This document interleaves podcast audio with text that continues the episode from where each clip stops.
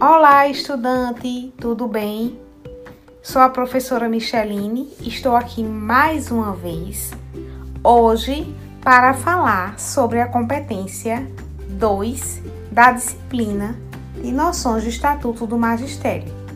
Então, nesta competência, você terá a oportunidade de aprender sobre a organização da jornada de trabalho dos profissionais do Magistério Público, em destaque o do Estado de Pernambuco, baseado na Lei de número 6.656, de 31 de dezembro de 1973.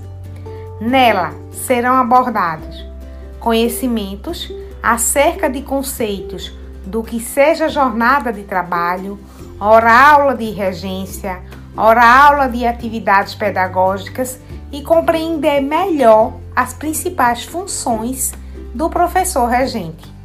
Para consolidação e aprofundamento do tema em destaque da competência 2, foram elaborados artefatos pedagógicos de leitura, visualização e participação como material complementar, destaques, atividade da competência, como as questões é, semanais e também um vídeo explicativo sobre os principais assuntos abordados nessa etapa de estudo.